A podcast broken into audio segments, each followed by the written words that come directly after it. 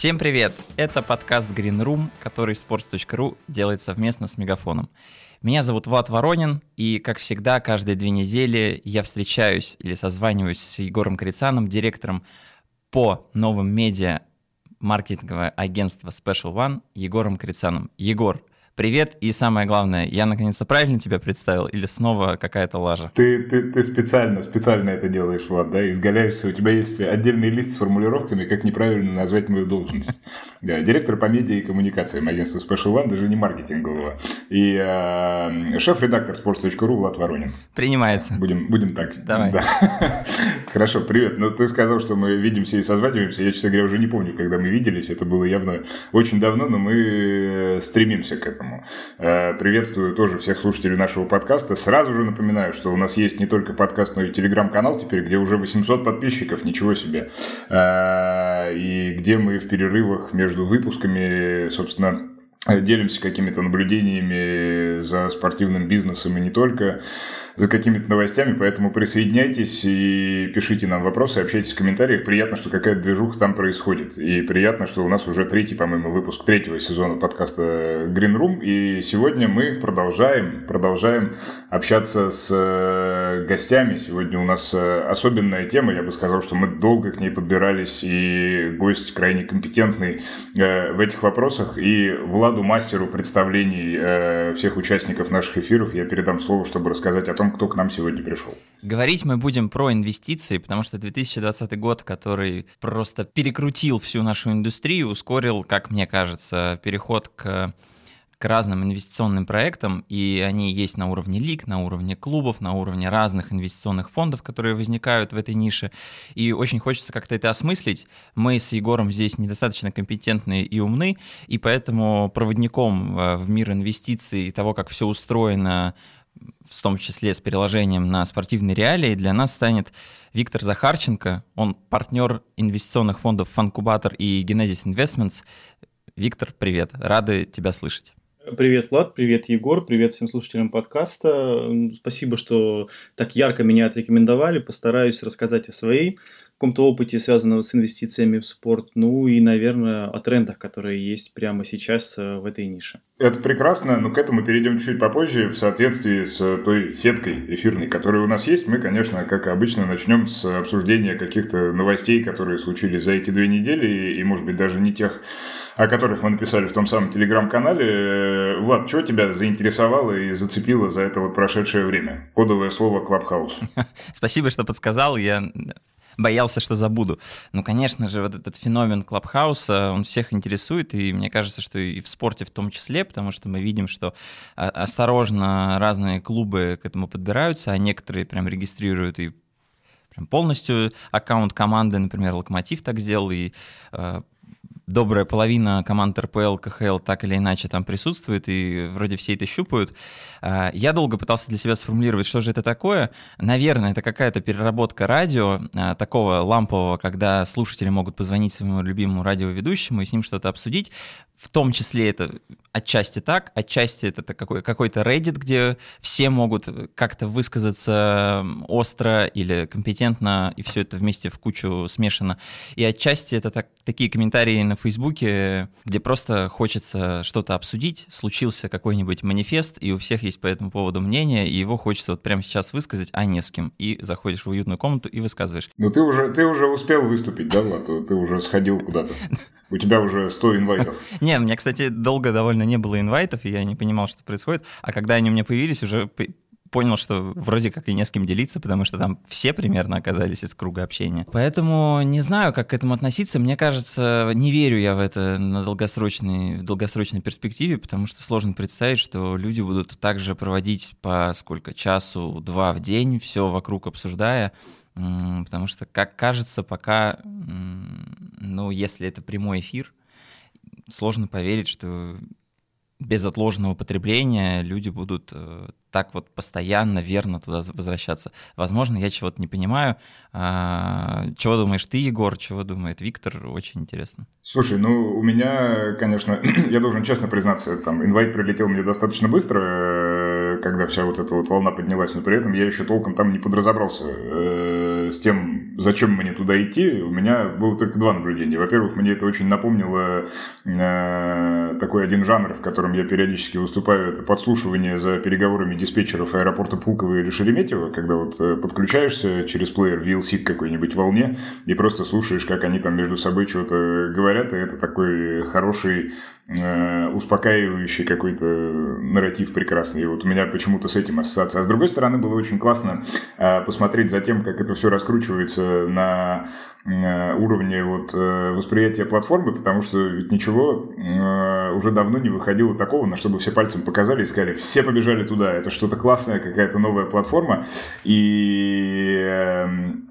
люди, как мне кажется, вот это вот э, какое-то ядро э, пионерской интернет-аудитории, э, они очень ждали этой возможности, все уже достаточно опытные и взрослые, и тут же полетели в этот клабхаус для того, чтобы не упустить каких-то возможностей, потому что ну, предыдущие вот эти вот платформы какие-то большие, да, они появлялись уже там годы назад, я не знаю, когда Инстаграм появился, Фейсбук, ВК или еще что-то, или ТикТок даже, как-то не было э, вот этого вот дня или недели или даже месяца, когда бы вот оно все подраскрутилось, и все сидели и ждали. Мне как... кажется, к ТикТоку было пренебрежение просто. Было, наверное. И оно, оно вопреки, вопреки вот этому мнению толпы, про которую ты говоришь, э, уже был сформировавшийся феномен, что вот он существует, и это надо уважать. А тут согласен, чтобы такой массовый набег, э, в этом что-то да, есть. И, и все погнали такие, вот где-то какая-то выгода, там вот э, мы биткоины пропустили, Facebook пропустили, ВК пропустили, и типа сейчас вот Клабхаус мы полетели, потому что сейчас все туда придут, и мы быстренько там вот окажемся пионерами и сорвем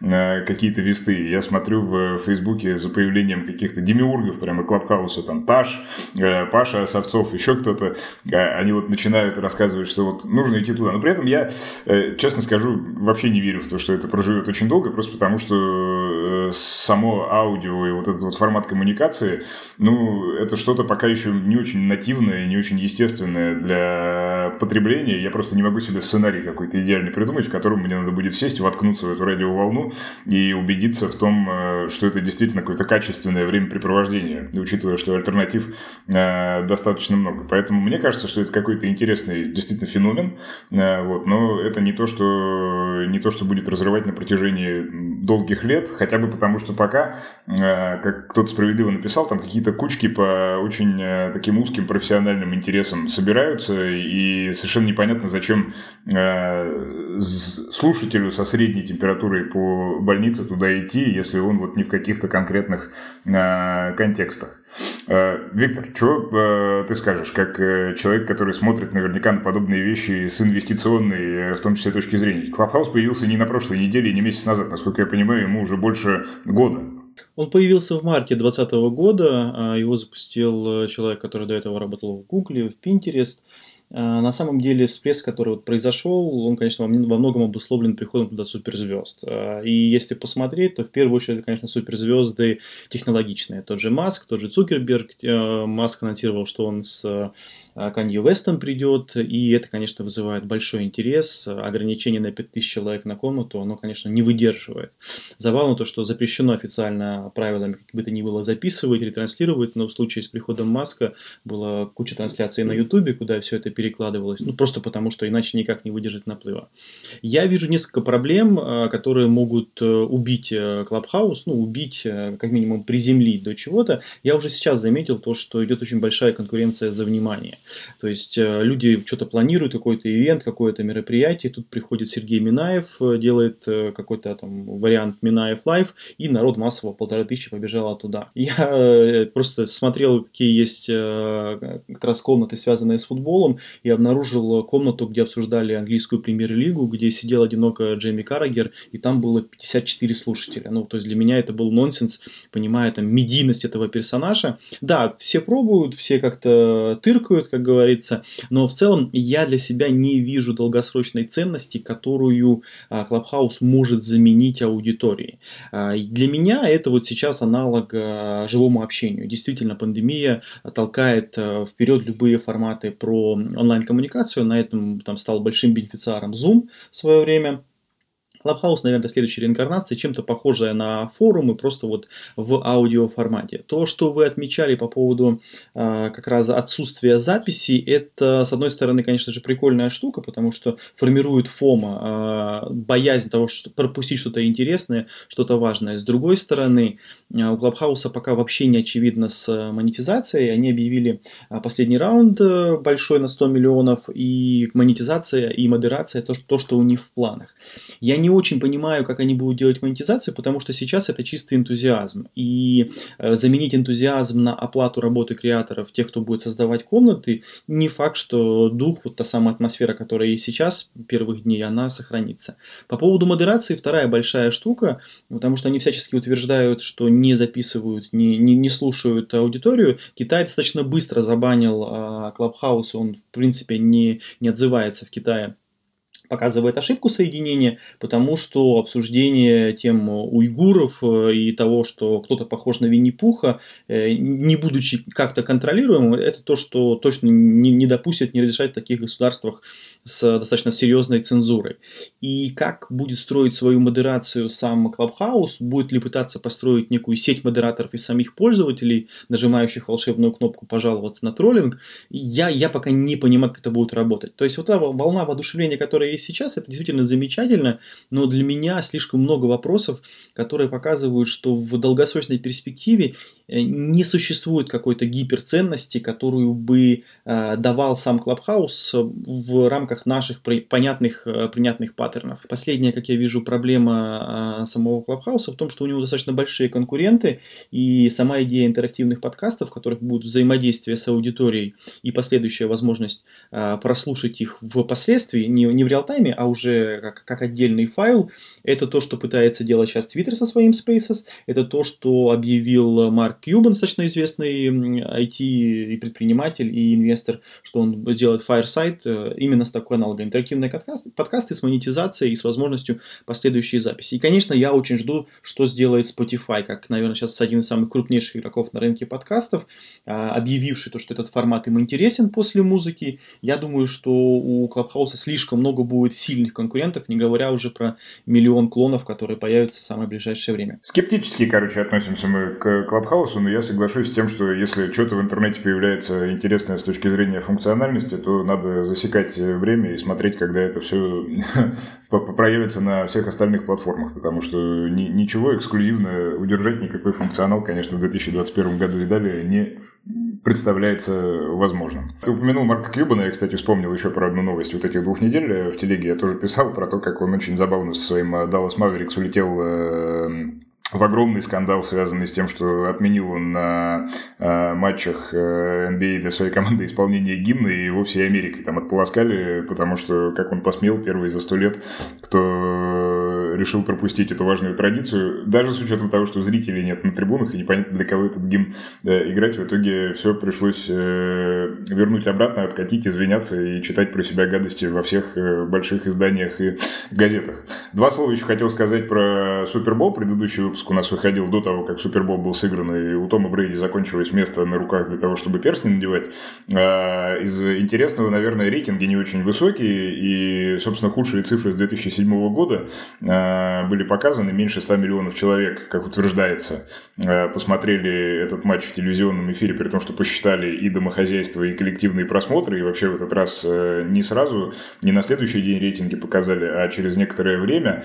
И есть, наверное, какие-то основания для того, чтобы задуматься у всех, кто в американской вот этой вот индустрии находится, потому что, ну, нетипично. Обычно все-таки Супербол э, там на протяжении последних лет 6-7 он по чуть-чуть, по чуть-чуть доприбавлял. А сейчас вот как-то э, сказывается, как уже пишут э, люди, погруженные в тему, то, что гораздо меньше смотрят те, кому те, кто младше там 30-40 лет, э, какая-то аудитория, которая, конечно, не про телевизионный опыт, ну и вообще э, как, как, как-то, видимо, вот ожидания в контексте пандемии и всего остального, они были чуть-чуть чуть-чуть выше. Но факт остается фактом. Цифры не самые большие, хотя, понятно, по нашим меркам 96 миллионов человек, посмотревшие, что бы то ни было по телевизору, это какие-то немыслимые величины. Влад, есть ли у тебя еще какое-нибудь наблюдение помимо Клабхауса? Я бы продолжил все-таки еще про Супербоул. Mm-hmm. Мне кажется важным смотреть не только абсолютные цифры, но еще и важную тенденцию, что да, телевизионный чисто просмотр падает, но стриминг легальный, который тоже есть у НФЛ, а, он вырос на 65% год к году. И, ну, очевидно, тенденция, про которую мы говорили в разных-разных выпусках, в разных ипостасях, то, что так или иначе спорт сдвигается от вот самого ящика или любой приставки и любых других средств приема сигнала к самым доступным для нас средством. Это телефон, планшет и так далее, и так далее. И, ну, очевидно, что такая цифра, 65% роста, просто говорит о том, что людям удобно так смотреть, и этих платформ не станет меньше. И мне кажется, что все лиги готовы к этому переходу. Поэтому не думал бы, что это какой-то вестник апокалипсиса для спорта, что упала цифра меньше 100 миллионов глобально, мне кажется, здесь ничего страшного не случилось. Нет, страшного, наверное, ничего не случилось, но тут вопрос в том, что десятки лет люди жили вот э, в этих, в этих координатах, и тут, наконец-то, видимо, приходится признавать уже вслух, что телек все-таки начинает, уже, уже начинает э, уходить куда-то туда, где его все очень давно и ждут. А с точки зрения цифры, да, по-моему, в России же впервые за долгое время была легальная трансляция в этом году, не, не пришлось никаким энтузиастам ее там переворовывать и перекладывать, ну, помимо того, что НФЛ доступна доступна. Кто, кто-то же купил, я даже видел. Э, где-то ее показывали. Э, не, не смотрел я, смотрел, правда, не там, но чего-то было. Инвестиции – это удивительный мир, где одинаково важны как терпение со спокойной оценкой ситуации, так и динамика наблюдений за меняющимся миром. Разумный инвестор никогда не перестает следить за новыми тенденциями и проектами. Например, NFL, создавшая собственный инвестиционный фонд, в 2017 году купила 3% акций компании Fanatics, которая занимается мерчом, за 95 миллионов долларов. С тех пор оценка компании выросла почти в два раза, с 3 миллиардов долларов до 6. На дистанции такие шаги наращивают финансовую мощь лиги и клубов, но без быстрого мониторинга ситуации такие сделки невозможны, потому что НФЛ купила акции компании задолго до того, как та вышла на пиковые мощности и обрела мегаизвестность. Если вам тоже интересны инновации инвестиции, и вы не хотите пропускать важное, нужно всегда оставаться на связи. Мы с Егором узнаем новости в любой момент из любого места – благодаря безлимитному интернету от Мегафона. Если вы еще не сталкивались с ненормально быстрым мобильным интернетом Мегафона, то сейчас лучший момент. До 1 марта вы можете протестировать скорость сами. Подключайтесь на любой тариф линейки без переплат и пробуйте безлимитный интернет без дополнительной платы. Все подробности по ссылке в описании. Предлагаю переходить э, к инвестициям и по традиции мы всегда просим гостя коротко рассказать о себе, о своем пути в спорт. Виктор, можешь ли рассказать, как, как ты вообще пришел к инвестициям и был ли когда-нибудь близок к тому, чтобы заниматься вот чисто спортом? Мы знаем, что у тебя есть э, разные проекты на, на стыке гейминга, есть еще чистый киберспорт. Есть ли желание когда-нибудь окунуться вот в мир спорта? Э, как бы это ни звучало смешно, но у меня даже есть собственная футбольная команда. Я такой маленький овнер, э, стопроцентный владелец, но понятно, что это ирония, потому что команда играет на абсолютно локальном дворовом уровне, который называется первенство водокачки, либо первенство бани. Э, поэтому мне очень интересно, конечно, наблюдать, вернее, даже не, не только наблюдать, сколько строить маленькие истории, связанные с построением там собственной лиги, собственной футбольной команды. Ну, это не более чем эксперименты в свободное от основной работы время. А, мой сын такое слово придумал, футбольщик, вот я его часто использую, это футболист, э, ну, футболист, играющий там на уровне ЛФЛ, э, не знаю, какого-то уровня, ну, просто двигающийся по полю, и одновременно футбольный болельщик. Вот я попадаю под это определение, э, всегда интересовался этим видом спорта, всегда был активным читателем Sports.ru, не скрываю это, даже книжку написал про футбол, которая так и называется «Чемпион водокачки», и она сейчас на спорте публикуется. Тем не менее, если говорить по основную работу, то я с 2006 года, когда переехал в Москву, я активно работаю в продуктовых компаниях технологичных, э, изначально изначально это была компания связанная с sharing economy, e-генератор, это сейчас достаточно известный холдинг, э, который, собственно, еще до появления разных вещей типа Юду или TaskRabbit в США запускал историю про использование распределенного труда для генерации контента. Это были не дорвей, это были рекламные разного рода решения, слоганы, бренды, позиционирование, домены – вот. Потом я работал в компании Dreamy, это игровая студия, после чего в течение пяти лет был операционным директором Kama Game Studio. Это эм, производитель, и пабли... производитель, э, создатель мобильных приложений в жанре social казино. А, последние три года, не, наверное, не так, три года после этого я а, занимал а, роль управляющего партнера Фанкубатор. Фанкубатор – это венчурное подразделение компании FunCorp, тоже производитель мобильных приложений. Как это часто бывает в последнее время, продуктовые холдинги выделяют часть бюджета на то, чтобы инвестировать в интересные ниши. Невозможно сделать все самим, это нереально, плюс какой-то приток идей, приток свежих сил, поэтому такая схема достаточно часто используется в корпоративных фондах.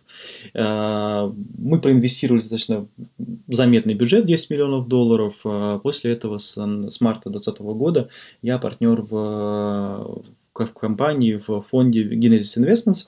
Это тоже э, подразделение венчурное крупного продуктового, крупного продуктового холдинга Genesis.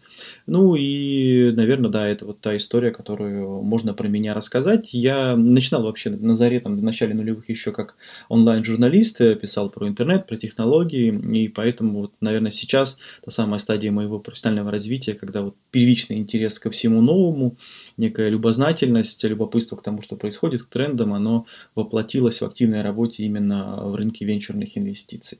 В инкубаторе, э, который фокусировался максимально на нише развлечений, спорт, спорттек, все то, что рядом, э, было одной из фокусных тем. Э, в Renaissance, наверное, уже чуть меньше, но, тем не менее, индустрия сама развлечений – это достаточно интересная ниша. Я думаю, мы много будем об этом сегодня говорить, о ее привлекательности, как достаточно быстро растущего и интересного именно рынка для вложений со стороны инвесторов самого разного рода, начиная от ангельских инвестиций и заканчивая э, private equity фондами, э, там, фондами, которые инвестируют на Sirius B, Sirius э, C. Слушай, а если вот чертить такую систему координат для инвестиций применительно именно к спорту? Мы обычно разговариваем о спорте и в какой-то степени говорим, конечно, о продуктах или еще чем-то, что происходит вот рядом с основным ядром этого бизнеса, то есть командами, клубами, лигами, бродкастом и так далее.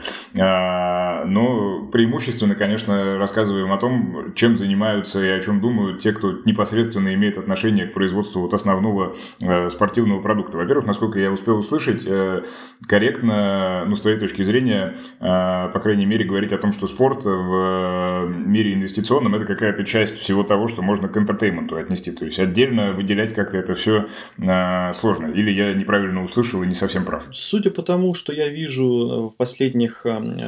Есть фонды, которые спорттек, спорттек это вся та индустрия, которая связана со спортом, достаточно широкие границы, но так или иначе это медиа права, это э, связана реклама, это какие-то решения, связанные с восстановлением или наоборот тренировкой спортсменов. Вот Спортек э, – это такая ниша, э, в которой, по большому счету, она, она является под частью э, индустрии развлечений, потому что медиа-права являются ключевым активом. А медиа, они перевернули, мне кажется, спортивный бизнес там, за последние 30 лет, и то, что произошло с АПЛ, то, что происходит сейчас с какими-то другими лигами – показывает, что доход именно от медиа стал ключевым источником вообще в, во всей этой истории. Понятно, что здесь рекламные деньги играют, понятно, что очень сильно меняется сейчас картина а, того, кто является э, конечным а, паблишером. А, еще недавно это был телевизор, сейчас это все больше какие-то решения. Ну, достаточно проследить за успехом, который, допустим, есть сейчас у DAZN, а, как у а, бродкастера а, и обладателя прав на достаточно большой э, пул спортивных соревнований. Поэтому да, это, это про развлечение, это про картинку, это про то внимание, которое а, отвоевывает спорт у кучи других а, сервисов. Мы в инкубаторе использовали такой понятный тезис про то, что понятный и хитрый в то же время, про то, что вообще все стартапы в мире, они работают на, на нас, потому что одна из ключевых ценностей новых бизнесов – это то, что они экономят время. Простой пример с появлением сервисов типа Uber, Яндекс Такси, Get резко сократилось время ожидания такси. Вот мы там раньше ждали полчаса, стали ждали 5 минут. И все сэкономленное время, оно же никуда не девается, 24 часа так и остаются. Окей, есть история со сном, которой нам, нам всем, наверное, не хватает, но тем не менее свободное время человек по умолчанию тратит именно на развлечения. Поэтому индустрия развлечений сама по себе будет все больше и больше разрастаться как э, ниша, потому что главное то, что люди готовы тратить на нее время. Ну и, соответственно, сопоставимое с этим временем будет расти время, будет расти и чек, будет расти и расход пользователей на индустрию развлечений то, каким будет спорт и как, как медиапродукт, и в принципе как э, часть entertainment а э, внутри этого рынка, насколько он будет большим, насколько он будет э, расти. Здесь интересно посмотреть то, что публикует э, PricewaterhouseCoopers. Они постоянно отслеживают эту историю, и они как раз показывают, что спорт э, становится все, все более значимой историей. Я бы здесь еще и сделал отсылку ко всем бродкастерам, таким как э, там тоже Netflix, э, как э, Hulu, как Amazon, у которых количество спортивного контента все больше и больше, начиная от покупки прав на трансляции и заканчивая производством сериалов хороших, добротных. Я знаю то, что снимают сериал не только про спорт, типа футбола, баскетбола, наверное, футбола в первую очередь. Я вижу уже какие-то движения в сторону киберспорта. То есть медийный контент для меня это сейчас вот такой вот а, локомотив, который тащит всю, всю спортивную индустрию вперед. Понятно, это не отменяет э, кучу других э, разного рода сервисов. Можно посмотреть на ребят, которые зарабатывают на продаже э, фанатской атрибутики. Есть компания Fanatics, в которую, если не ошибаюсь, проинвестировали как раз сами NBA проинвестировали в них своим фондом. Это тоже сопутствующая индустрия, но по большому счету медиа все это драйвит. То есть медиа создает, мы не случайно говорим про Супербоул именно в контексте падающих или увеличивающихся цифры по просмотрам, потому что именно интерес медийный, он драйвит последующие выхлопы, как-то покупка атрибутики, как-то покупка абонементов. В общем, людям нравится быть сопричастным к тому, что популярным, и э, заканчивая длинный монолог, да, а спорттек для меня это составляющая всего рынка entertainment а. Ну смотри, если верхний уровень, мы находимся в индустрии развлечений, опускаемся чуть пониже спорт, э, ясная история с э, sport tech ом, ясная история с контентом, какие еще, может быть, ключевые разделы на вот этой вот инвестиционной поляне с э, тегом спорт можно выделить? Там последние несколько лет ну, уже меньше, наверное, все говорили про AR, VR, который в спорте найдет себе применение, э, невиданное доселе в других индустриях, э, про какие-то еще штуки. Вот что, что тебе видится какими-то основными такими вот векторами? Я на самом деле посмотрел, да, как сейчас фонды, они в своих э, тезисах инвестиционных говорят вообще о спорттеке. Есть одно глобальное разделение. Глобальное разделение – это вот, если сильно упростить, это спорт высших достижений. И второе, я для себя придумал такой термин, нигде его не встречал, но мне он он жутко нравится, спорт средних достижений. А, спорт высших достижений, понятно, да, это то, что мы видим картинку Манчестер Юнайтед, Ван Сити, Реал, Барселона, Атлетика, Лига Чемпионов, вот то, что как раз а, американские франшизные лиги, это вот э, та самая картинка, про которую мы говорили а, в предыдущем вопросе. Спорт средних достижений – это на самом деле не совсем массовый спорт, но если понаблюдать за такими явлениями, как э, пилотон, это, это, это стадия, когда люди не переходят в спорт профессиональный, да, они не, не, не делают спорт своей профессией, но занимаются этим больше, чем просто зарядкой и, и, и походом в фитнес-клуб там раз в неделю по своему пролеживающему без дела абонементу. И вот этот вот спорт средних достижений, это спорт э, совместный, его еще называют, э, спорт, где люди тратят достаточно большое количество времени, внимания и, соответственно, денег, это такая вторая большая ниша. А дальше уже можно их сегментировать. AR, VR это всего лишь технология. Со всем уважением к ней отношусь, мы много смотрели проекты в этой нише, но это технология, которая применяется к любому другому сегменту, к любой другой э, нише. А, я вижу то, что есть эксперименты, связанные с AR, VR у франшизных лиг. Я знаю то, что Microsoft продлевает контракт э, с NBA на трансляцию какого-то количества, по-моему, 12 матчей за сезон именно в VR. Но здесь чуточку с другой стороны хотел бы посмотреть. У VR очень большие проблемы, на мой взгляд, глобально, как у технологии. Потому что мы не случайно, кто-то из вас упоминал про то, что телефон становится тем самым э, устройством, где мы потребляем все больше контента. Так вот, VR-шлем, он не является таким устройством, э, которое мы используем регулярно. Мы делаем это эпизодически, да, есть какой-то вид контента, куда в том числе относится и порно, нельзя этого скрывать, который там потреблять в VR интересно по сравнению с Э, потреблением там, на, на обычном экране. Но это слишком редкие случаи, и поэтому я вот пока в моменте не очень верю в VR, но, как это часто бывает, венчурные инвестиции – это история про игру в долгую. И вот, в принципе, инвестиции в спорт, особенно если говорить про инвестирование в лиги, в команды, вот какие-то большие истории, это, конечно же, игра в долгую, а не попытка там за 20-3 за года выйти в э, доходность.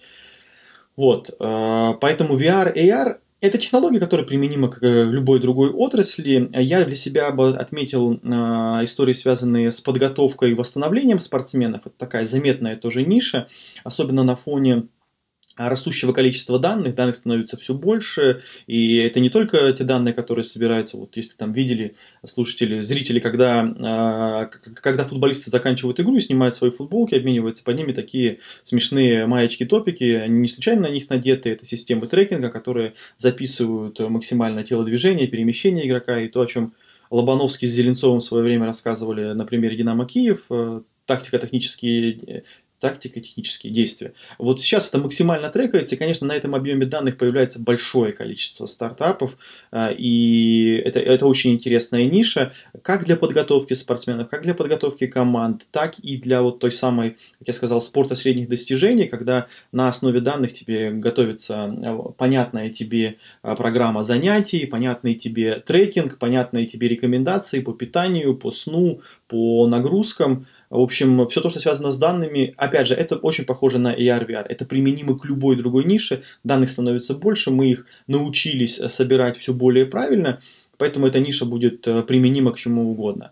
Еще одна большая такая составляющая, которую тоже вижу в тезисах фондов, это все то, что увеличивает вовлечение фанатов. А, я уже упоминал фонд, который сделал NBA, 32 э, Equity. А, подождите, 32 Equity? Это NFL. Нет, NFL. Это, это, это, NFL, да, да, я прошу прощения. А, NBA тоже запустила свой фонд, и они, мне кажется, и одна, и вторая лига, они очень четко говорят, мы активно инвестируем в команды, в, в стартапы, которые увеличивают э, fun engagement. Это все то, что улучшает э, пользовательский опыт. Это разного рода решения на самих э, веню, на, самой, на самих локациях, где пользователь взаимодействует через дополненную реальность. Я помню очень красивый кейс, когда там можно было сделать фотографию со звездами НФЛ, по-моему, как раз чуть ли не перед предыдущим Супербоулом. Э, вот. Ну, то есть такие истории, которые э, максимально, по большому счету, опустошают э, кошелек в хорошем смысле этого слова, то есть пользователям есть за что платить, потому что соревнование за внимание пользователя в entertainment е, оно глобальное. Э, когда Disney и Netflix вкладывают сотни миллиардов долларов в производство контента, и ты понимаешь, что в этом году э, под брендом Marvel выйдет там 10 разного рода title ов, э, понятно, за это, за это большая конкуренция. И спортивные клубы, спортивные франшизы, лиги, они постоянно придумывают то, как, как увеличивать вовлечение пользователя. Это не только мерчендайзинг, это разные формы владения командами, формы сопричастности с клубами. Поэтому, возвращаясь к Clubhouse у, да, очевидно, что нужно использовать любые возможности, любые платформы, как пользователя увлечь. Ты упомянул э, фонд НФЛ, и мне кажется, это очень классная история. Хочется понять, как ты на это смотришь. Это создание такого фонда как-то характеризует стадию развития лиги, как она сама себя осмысляет. Потому что как этот фонд вообще получился? Лига подумала, нам нужно развивать экосистему вокруг себя, просто так эти компании не вырастут, а у нас есть возможности помочь им вырасти, у нас есть деньги, пришла к владельцам всех команд, все в равной доле скинулись, сначала там по 2 миллиона долларов, потом еще накинули, и начали инвестировать в разные-разные компании. Начиналось там с Fanatics, компания, которая позволила доставлять мерч там в течение 10 минут после того, как команда выиграла Супербоул, можно уже там благодаря Uber получить всю чемпионскую линейку прям домой сразу. Недавно проинвестировали в разработчика мобильных игр Skills, и очевидно, что покупая долю, NFL хочет э, какую-то свою классную, легкую мобильную игру, которая будет разлетаться широко, расширять аудиторию, и человек, там, который поиграет, так или иначе вовлечется в бренд NFL. Тоже понятная история. То, что ты упоминаешь про здоровье, тоже проинвестировали в стартап, и туда, кстати, не только НФЛ уже зашла, там есть и Патрик Махомс, суперзвезда, э, лично своими деньгами зашел Рассел Вестбрук, э, звезда NBA, там же есть э, Наоми Осака, главная теннисистка мира прямо сейчас. О чем вообще вот такой тренд говорит? Создания таких фондов? Здесь очень важный момент, то, что мы говорим об американских франшизных лигах, у которых эм, своеобразная, если там говорить о понятном а, российскому слушателю, зрителю, да, вот системах управления, которые где-то, как мне кажется, даже с государством пересекаются.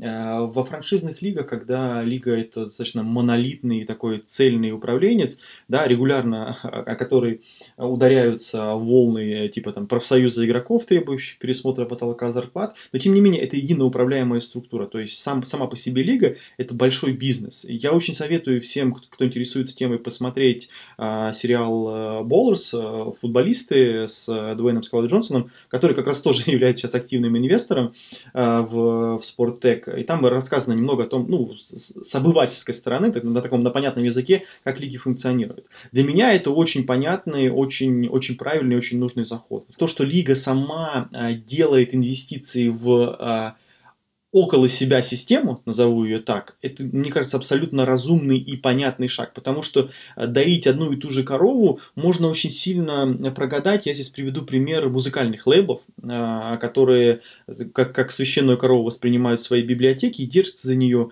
и, а потом в конечном итоге появляется Spotify, который их обходит на повороте, и, и как бы не пытался покойный Джобс договориться с лейблами и не пускать э, Spotify с их моделью на рынок, все, теперь Spotify это, наверное, один из ключевых игроков.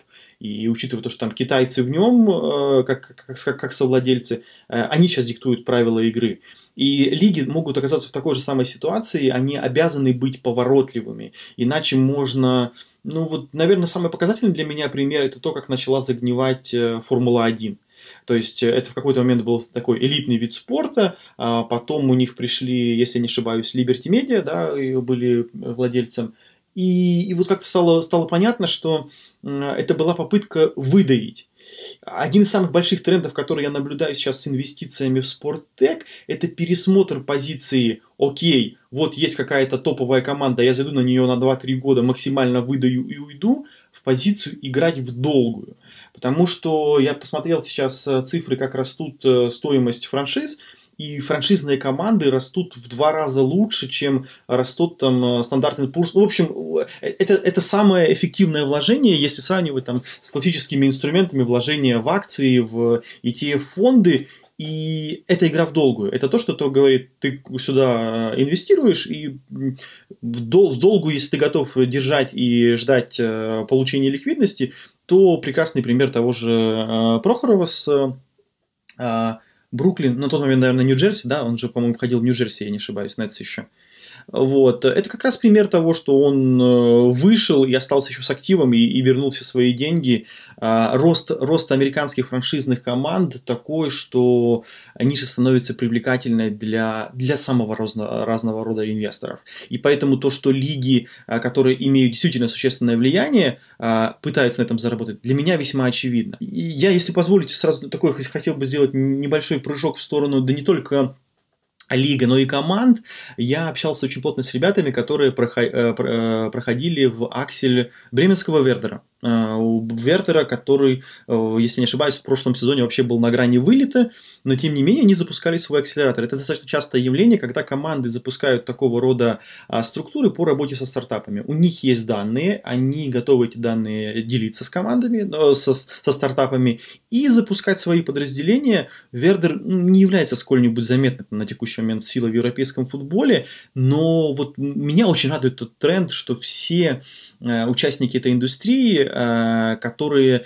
до поры до времени там спокойно себя чувствовали, они начинают разворачиваться в сторону открытости. Открытости и экспериментов. Эксперименты, которые есть с акселераторами стартапов, эксперименты, которые есть с собственными телеканалами, как это сделала Бенфика, это вот те самые моменты, от которых в конечном итоге выигрывают зритель. Я как зритель этому факту очень доволен. Ну и для инвесторов появляется очень большое поле для деятельности. Я не буду спрашивать у Виктора, верит ли он в создание подобного фонда в России, потому что очевидно, что непонятно, какие люди будут вокруг РПЛ или КХЛ так, такое подразделение создавать. Но, допустим, проходит какое-то время, наши лиги доходят до понимания, насколько все это важно, начинают создавать вокруг себя такую экосистему, Чайниковский, еще один чайниковский вопрос. Виктор, что вообще нужно сделать, чтобы запустить вот такой фонд лиги? Понятно, что простой гендиректор клуба, любого спортивного клуба из России, наверное, не очень хорошо себе представляет, как вообще все, вся эта индустрия функционирует. Кому надо обратиться, как отбирать заявки, чтобы понять, вот сюда, наверное, стоит деньги положить, сюда не стоит как вот этот процесс вообще в здоровом мире выстроен и как его на спорт можно переложить? Ну, я не хочу вдаваться очень сильно в вопрос там э, регулирования и влияния государства. Э, да, мне кажется, что на текущий момент э, спорт в России, он очень сильно завязан, конечно же, на, на бизнес, так или иначе который так или иначе управляется государством, и, и поэтому часто это действительно похоже не на бизнес, а на некую такую систему перераспределения бюджетных средств. Если же говорить про инициативу, я скажу, что, возможно, вы удивитесь, но это, это уже делается. Я сейчас, а, пока говорю с вами, а, вылетело просто из, из головы, и я набираю в Фейсбуке, вспомнить, а, что именно делает Дима Масленников с командой.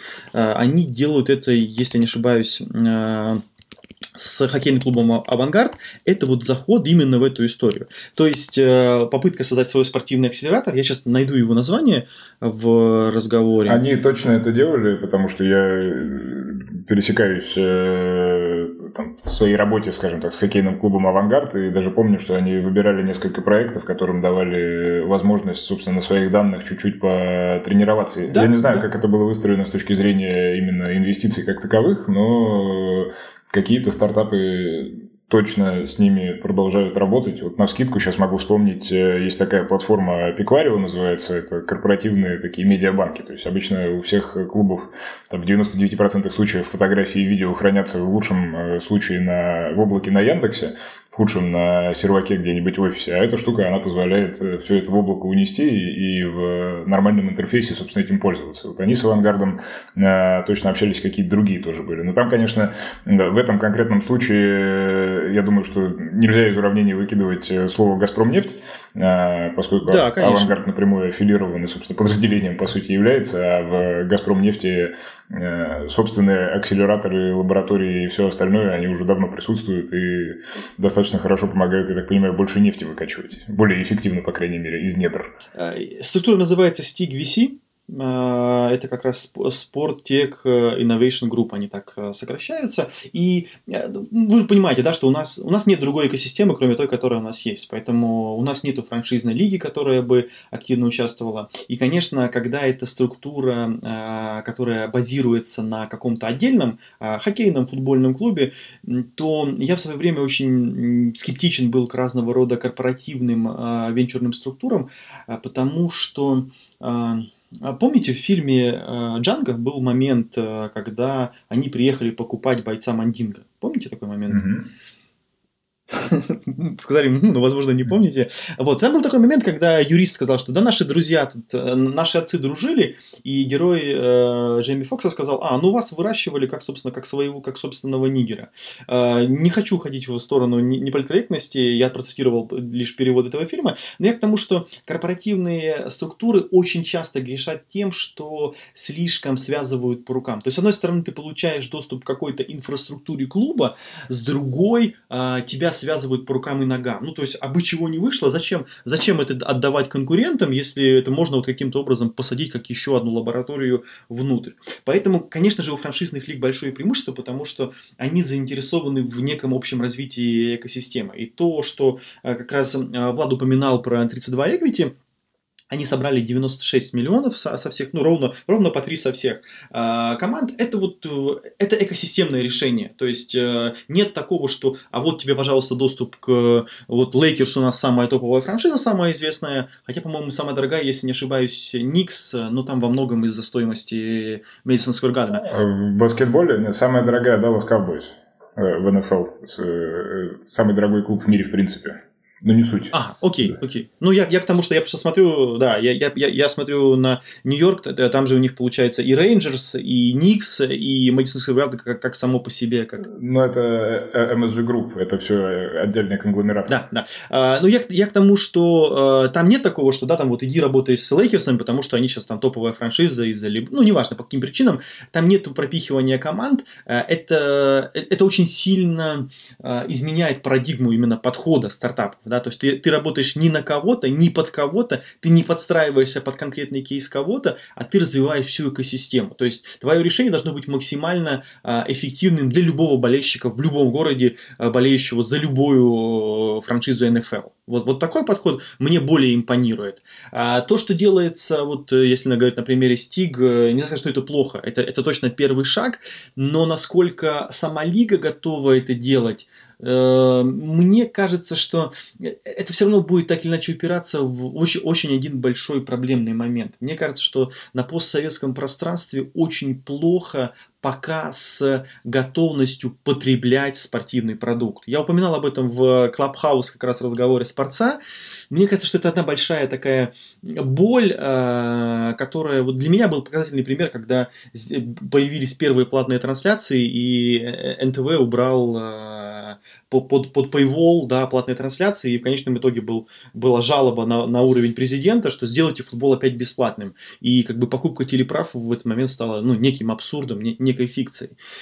А, люди должны быть готовы потреблять спортивный продукт, покупать э, мерч, тратить на абонементы. И, ну, есть же прекрасный пример, там, по-моему, Гринбей, по-моему, да, это где история, где болельщики являются акционерами команд. Поправьте меня. Единственный из клубов НФЛ, оставшийся с такой формой. Да, это, кажется, исключение из правил, но тем не менее, э, это история про то, что люди Э, рубль, да, либо доллар, это главный, как мне кажется, аргумент в том, что, ну, ты поддерживаешь команду. Я привык потреблять спортивный продукт, я привык за него платить. Я покупаю League Pass в NBA, я покупаю трансляции и понимаю, что, ну, для того, чтобы этот продукт производился в нужном мне качестве, за него нужно платить. А вот это вот э, желание получить все бесплатно, а, и такое исконно наше желание халявы во всем, оно очень сильно мешает а, спорту как бизнесу а, на постсоветском пространстве. Вот, мне кажется, какая проблема, которая может быть даже сильнее, чем отсутствие там инициатив со стороны самих лиг что-то делать. Потому как ну, я, я, не вижу, я не вижу примеров хороших зарабатывания именно на, на спортивных как раз командах, а, ну, наверное, приходит на ум там Шахтер, который смог отстроить экосистему с перепродажей игроков, став а, некой альтернативой там Порту и, и Бенфике по э, релокации бразильцев. Но это, опять же, скорее исключение из правил, и очень большой ресурс был до этого проинвестирован в команду. В остальном это просто способ расходования средств, который, конечно же, идет в в минус как бизнес. Это, это, это не бизнесовая история. А раз нет бизнесовой истории вообще, вокруг спорта, то и для инфраструктуры стартапов ну, непонятно, зачем это делать. В общем, э, перефразируя, соци... социализм и инвестиции, они между собой не, не очень пока дружат.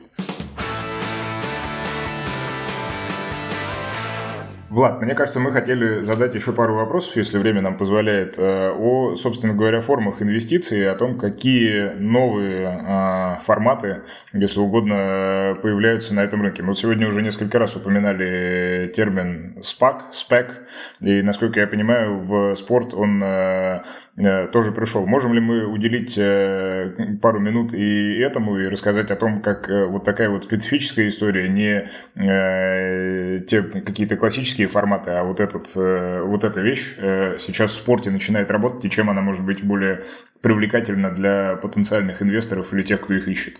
Сразу перехвачу на секунду 30 секунд справочной информации. SPAC — это Special Purpose Acquisition Company, то есть компания, которая, по, по сути, пустышка, заходит на э, биржу и говорит, у нас есть вот такой человек, такой человек, такой человек, они разбираются вот в таком-то сегменте бизнеса, у них есть вот такой-то бэкграунд, это могут быть владельцы клубов NBA, это могут быть владельцы клубов из АПЛ, это все реальные примеры, это могут быть топ-менеджеры разных лиг, это могут быть э, создатели крупных технологических стартапов. И они говорят, у нас есть направление, мы хотим заниматься спортивными технологиями или спортивным медиа, или беттингом, или любительским спортом. Грубо говоря, да, мы создаем новый пилотон или ищем новый ESPN, и если вы верите в наши компетенции, дайте нам 10 э, долларов на одну долю этой новой компании и два года подождите, пока мы с кем-нибудь договоримся, потому что, выходя на биржу, эти люди, создатели этой компании, имеют права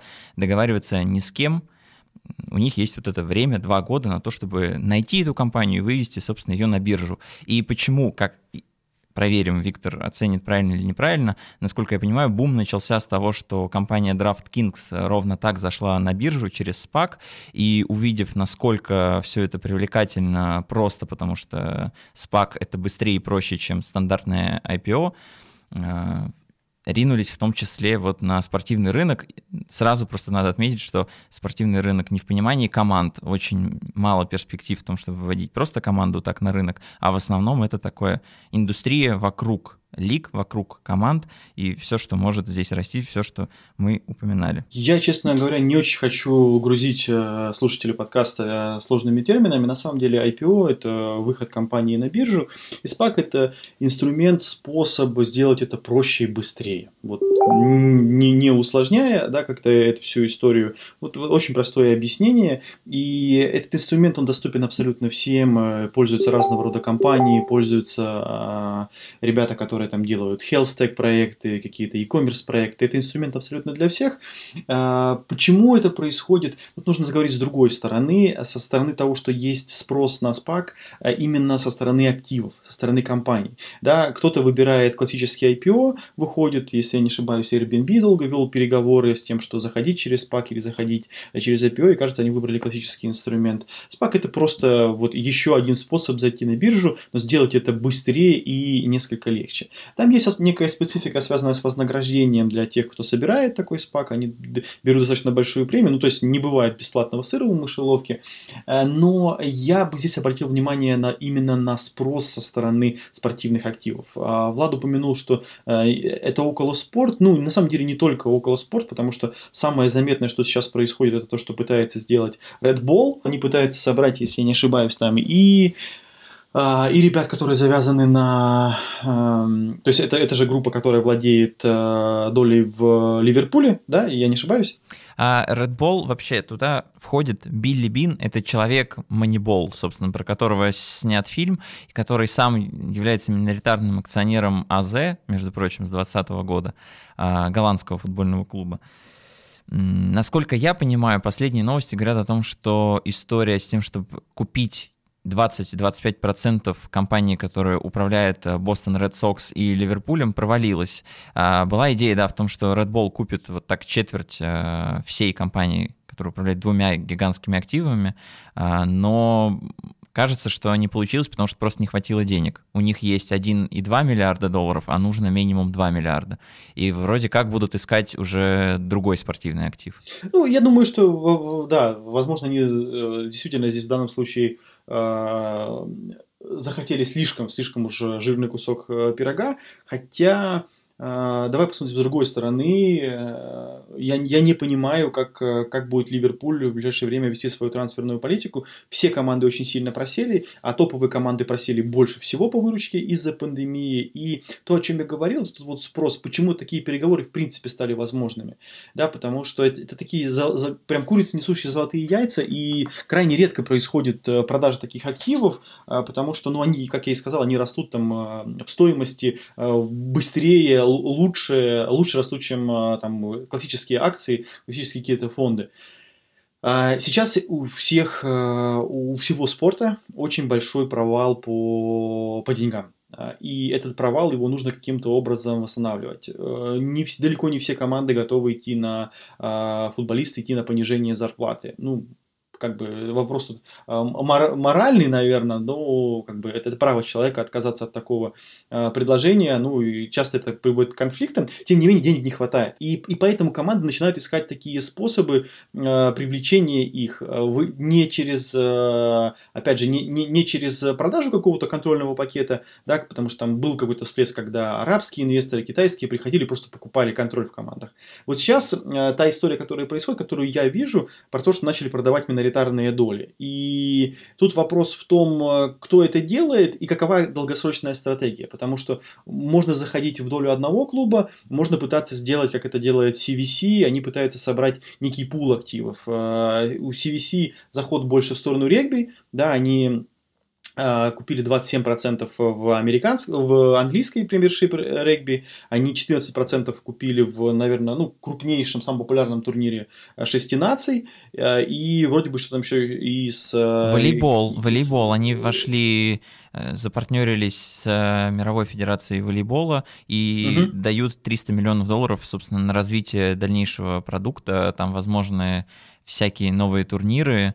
Интересно вот даже последить, э, что в итоге это будет. А CVC еще это главный инвестор нового проекта в серии А, потому что создается медиа-подразделение, которое будет угу. продавать медиа-права и управлять, собственно, новым телепродуктом на всех рынках. И там три инвестиционных фонда, но самая большая доля из этих э, миллиарда 700 миллионов евро, которые дают серии А, дает как раз CVC. Это такой огромный шаг, на самом деле, в разных видах спорта, приходит к топовым э, лигам и федерациям и дают очень много денег. Вот как раз это интересный феномен. Мне кажется, что это те самые тренды, про которые мы говорили чуточку раньше. А, то, что лиги, э, здравомыслящие люди, люди становятся все более открыты к разного рода экспериментам, которые позволяют э, что-то построить более основательное, ну, то есть выйти на, на новую некую поляну, на некую новый источник получения денег. А, понятно, что чем более масштабный эксперимент, тем для него нужно больше денег вложить изначально для того, чтобы такую историю построить. И история с медиаправами, которую делает серия А, как я понимаю, что-то похожее сейчас происходит и в Бундеслиге, а, это история, требующая большого количества денег появился спрос на эту ликвидность, и понятно, что появились фонды, которые стараются на этом спросе э, сыграть. Э, и фонды не только, упоминавшись там в начале, э, связанные так или иначе с самой индустрией, как 32 Equity, а фонды вполне себе классические финансовые, которые просто аккумулируют спортивные активы, э, аккумулируют э, их через, наверное, призму все-таки в первую очередь медиаправ. Мне почему-то кажется, что это, это главная, главная такая привлекающая всех история.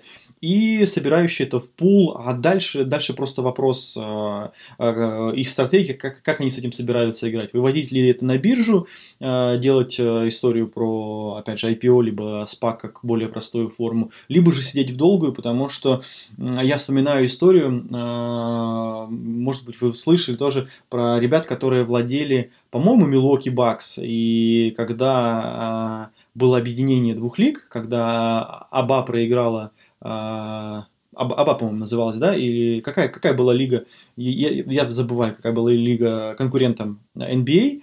И вот э, Милоки, по-моему, по-моему, это было Милоки, входя в эту лигу, они э, все, все предыдущие, влад... все другие владельцы, они просто продали за какие-то деньги, а тогда это были небольшие деньги, ну, даже по тем временам, потому что это была не очень, не очень популярная штука. А владельцы Милоки, э, если я не ошибаюсь, э, они как раз сказали, а мы хотим процент от, от всех будущих доходов, но отказываем, ну, то есть готовы там типа в два раза снизить цену, э, кишом прямо сейчас. Ну, вот там типа 15 или 20 процентов от будущих доходов. Ну и в долгосрок, конечно, это оказалось колоссальным активом, который до сих пор там наследникам приносит деньги.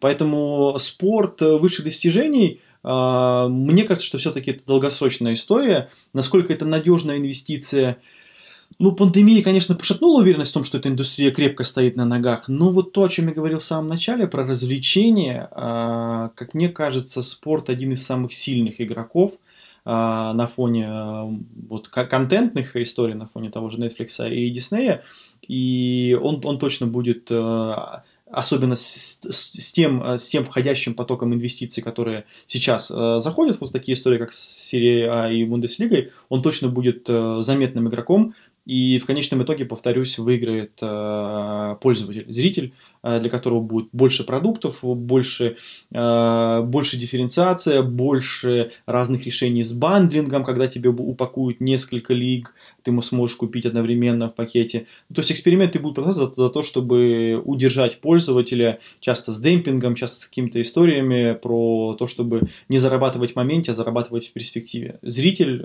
болельщик только от этого всего выиграет. И еще просто упомяну через запятую несколько крупных вещей, которые подпадают тоже под эту тенденцию, но просто хочется их не потерять и нанести на общую карту. А, параллельно с тем, что большие фонды покупают доли в лигах или партнерятся с ним, чтобы делать новые турниры в разных видах спорта, инвестиционная компания купила, американская инвестиционная компания купила Бернли, вот буквально в конце декабря 2020 года. Компания, с, о, господи, компания, ну, компания в том числе, команда NFL Сан-Франциско 49ers увеличила свою долю в Лидсе, то есть прямо ком- команда, выступающая в другом виде спорта, теперь владеет 37% клуба АПЛ, потому что видит в этом перспективу и имеются свободные средства с тем, чтобы просто эту долю увеличить. Все знают историю City Football Group, когда большой важный фонд Silver Lake э, забрал 10% за 500 миллионов долларов.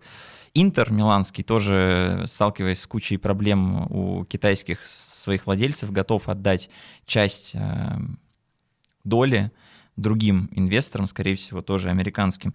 И то, что упоминали мы в прошлом выпуске Green Room, NBA вроде уже полностью определилась с правилами для миноритарных инвесторов.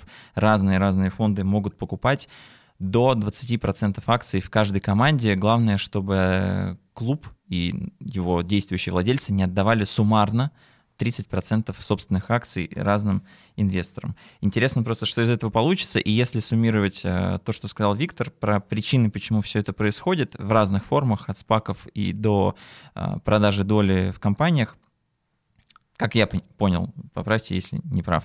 Первое, что кризис оголил проблемы и нужны деньги прямо сейчас, поэтому сговорчивее просто становятся такие спортивные организации. Второе, что просто купить целиком уже практически невозможно, потому что ну, слишком дорого. Последний рейтинг стоимости команд NBA, например, а, показал, что уже три команды стоят больше 5 миллиардов долларов, и сложно представить, кто вот так просто придет и как в супермаркете купит команду целиком. А, ну и третье, что несмотря ни на что, спорт действительно растущий рынок, и то, что я видел по оценкам с 91 года, топ-лиги США, стоимости команд из топ-лиг США дают плюс 12% каждый год в среднем. Такой темп выше, чем у фондового рынка. Поэтому для диверсификации всяких портфелей у инвесторов это прекрасный инструмент. Э, я здесь процитирую Эда Вудворда, а, не последнего человека в Манчестер Юнайтед, который сказал, что игровые показатели – не оказывают существенного влияния на то, что мы можем сделать с коммерческой точки зрения. А, это еще одна характеристика того, что в спорте а, умение делать продукт умение работать с аудиторией, умение создавать вокруг этого ажиотаж и спрос на, на разного рода сопутствующие продукты и траты э, часто не очень завязан на то, как команда играет прямо сейчас. Манчестер хороший пример, Манчестер Юнайтед, Арсенал, наверное, тоже пример болезненный для болельщиков, но тем не менее это один из самых э, сильных брендов. Мне кажется, что это тоже важный тренд, который будет работать, и на самом деле приход новых а, больших денег в эту индустрию, а, от него выиграют те, кто готов быть, с одной стороны, быстрым, с другой стороны, кто готов а, не сидеть, как курица на яйцах, на старых своих активах, а экспериментировать с вещами, которые на первый взгляд выглядят как, как, как вещи пугающие и страшные для себя. То есть то, что спорт инвестирует в киберспорт – Пару лет назад казалось, что это инвестировать в убийцу себя. Сейчас это выглядит как, как логическое развитие экосистемы, как логическое расширение аудитории, как возможность кросс-селить э, свои продукты. Быстрые, э, наглые и смелые, ну, наверное, это описание любого рынка, растущего с э, большим спросом. Такие, такие компании, такие команды будут побеждать. Спасибо. Мне кажется, у нас получился очень интересный и насыщенный выпуск, но это не совсем его окончание. У нас есть одна небольшая традиция, которую мы хотим поддерживать из раза в раз, когда к нам кто-нибудь приходит в гости. Я знаю, что нас слушают много людей, которые пока еще, может быть, не работают в спорте, не находятся внутри индустрии, но всерьез об этом э, размышляют и не знают, с чего начать, и, может быть, им нужен какой-то мотивационный заряд. И мы каждого гостя просим вот такое вот концентрированное знание какое-то, какой-нибудь совет, какое-нибудь напутствие дать. Поэтому, Виктор, тебя хотел тоже попросить э, об этом же самом, исходя из того, как сложился твой путь, или исходя из того, что ты видел, э, дать, дать какое-то напутствие, дать какую-то рекомендацию тем, кто хочет прийти в спорт и начать себя там реализовывать. Э, я уже так или иначе говорил об этом.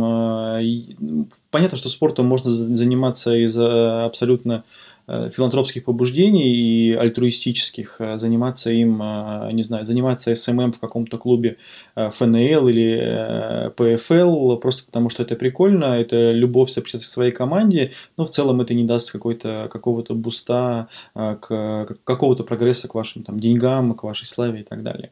Если вы хотите работать в спорте, то, конечно же, ищите историю, которая так или иначе завязана на деньги. Ну, в первую очередь я имею в виду, конечно же, схемы с бизнесом, а не с распилом, откатами и прочими вещами. В целом, э, если вы действительно фанат футбола, да посмотрите на истории, которые связаны с футбол-менеджером, когда через футбол-менеджер выросло поколение людей, ставших скаутами в достаточно заметных э, европейских футбольных клубах. Это работа э, и умение, это умение работать с данными, соответственно, которое хорошо оплачивается в разного рода командах. Для этого не нужно куда-то ехать, для этого нужно умение общаться, для этого вам будет нужен язык, да, скорее всего, не только русский, но как минимум английский.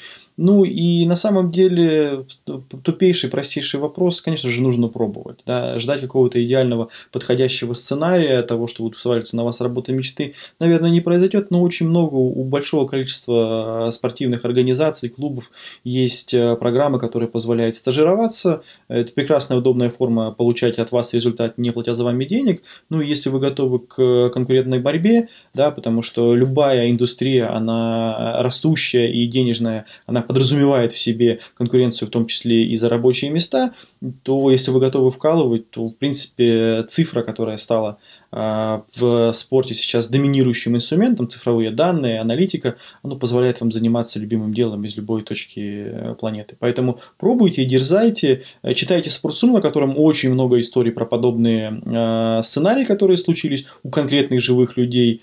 Задавайте им вопросы, спрашивайте, и мне кажется, что сейчас преград очень мало. Хотите, делайте. Спасибо большое. Это был Виктор Захарченко, с которым мы поговорили про инвестиции, в том числе в спорт. Мне кажется, очень познавательно. И это был подкаст Green Room, который sports.ru делает с компанией Мегафон. Не устаю напоминать, что мы не только подкаст, у нас есть теперь еще и телеграм-канал, который так и называется Green Room, поэтому пишите в поиске в телеге, заходите, читайте, присоединяйтесь к нам в комментариях, обсуждайте, а мы будем рады э, любой обратной связи и любой коммуникации.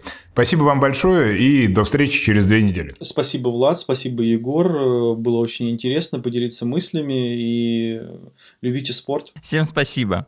Пока.